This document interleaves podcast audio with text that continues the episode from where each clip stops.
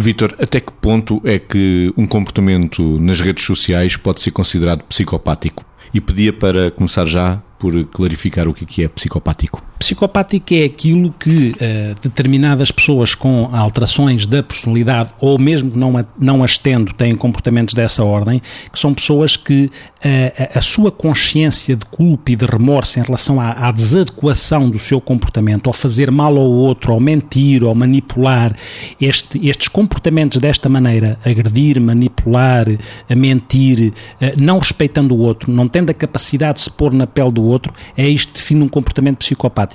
E, nesse sentido, quem nas redes a única coisa que sabe fazer, ou pode fazer, ou quer fazer, é agredir os outros, é violentar os outros, não tendo a consciência e não medindo as consequências que isso pode ter no outro que vê e que assiste, e não tendo essa noção de inquietação por estar a agredir, por estar a fazer mal, nesse sentido, esse comportamento é mais antissocial, é mais psicopático, se quiser, é mais porque tem essa desadequação que está inscrita naquilo que é a agressão pela agressão, naquilo que é manipulação pela manipulação ou chantagem pela chantagem, ao mesmo tempo que parece que não há uma consciência empática sobre ou acerca do impacto que isto tem no outro. Quem faz isto sistematicamente é alguém que tem alguma coisa para resolver. Uma coisa é uma pessoa sentir-se uh, agredida e defender-se de alguma coisa de uma forma adequada. Uh, outra coisa é a pessoa fazer do seu comportamento e da sua forma de estar na rede este tipo de, de alinhamento, que é está ali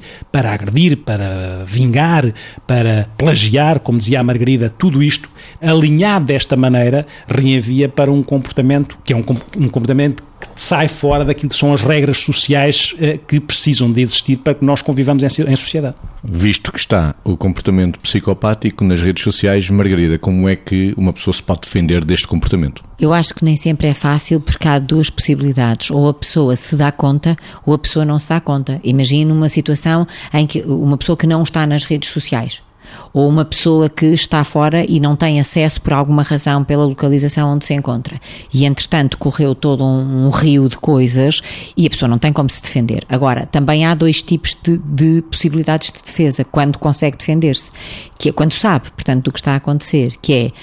a pessoa defende-se manifestamente através das mesmas redes sociais, tentando repor a verdade dos factos e de uma forma serena, eh, sem dar, sem, sem retribuir o, o, o galhardete, vamos dizer assim, eh, consegue repor a verdade dos factos. Ou então consegue interiormente e despreocupando-se daquilo que possa ser a preocupação com o que os outros estão a pensar, porque parte do princípio que quem a conhece saberá que não terá dito ou não terá feito aquilo, e portanto que está a ser alvo de uma crítica destrutiva e indevida, a pessoa faz um processo interno de pacificação e de aceitação, que não significa necessariamente acomodação, ou seja, a aceitação muitas vezes é um processo de início de transformação interior para que a pessoa possa bem gerir a realidade e, portanto, apazigua-se e, em sede própria, junto dos destinatários que sente que faz sentido,